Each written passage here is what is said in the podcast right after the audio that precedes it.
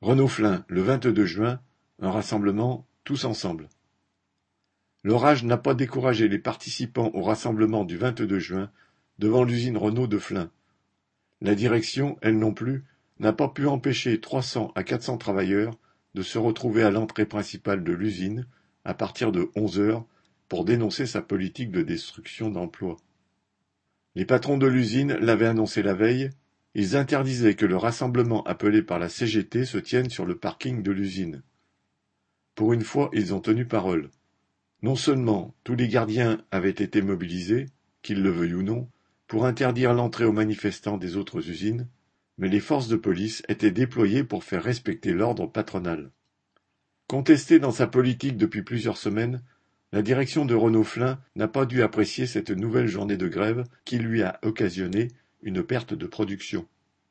Alors entendre sous ses fenêtres des centaines de manifestants applaudir les représentants des grévistes, dénonçant au micro ces mensonges successifs sur l'avenir de l'activité, était sans doute de trop.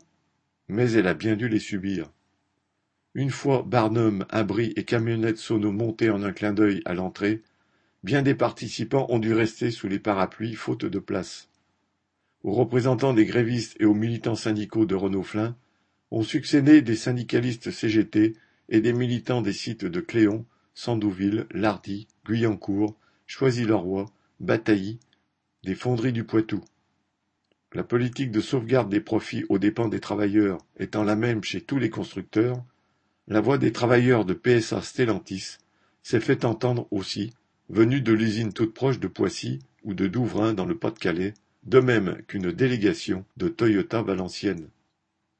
Les vingt-quatre milliards de bénéfices accumulés par Renault en dix ans doivent être utilisés pour maintenir tous les emplois, puisque du travail il y en a, et qu'il suffirait de le répartir entre tous, qu'ils soient embauchés, intérimaires ou employés des sous-traitants. Les dirigeants de Renault ont pour politique de vendre cher du haut de gamme, bien plus rentable pour les actionnaires, et donc de transformer l'usine de Flins en fournisseur de pièces pour réparer les vieux véhicules que beaucoup devront conserver faute de pouvoir en acheter un neuf. Les patrons de Flins veulent rassurer les quatre mille travailleurs du site en mentant sans vergogne, mais ceux qui les croient sont de moins en moins nombreux. Face à l'accumulation de mensonges et d'attaques, il est indispensable d'agir maintenant, en commençant par maintenir la direction sous pression. Et comme le disait un militant de PSA Poissy, citation, ça faisait chaud au cœur de se retrouver Renault et PSA tous ensemble. Un tous ensemble repris par des manifestants bien décidés à ne pas en rester là. Correspondant Hello.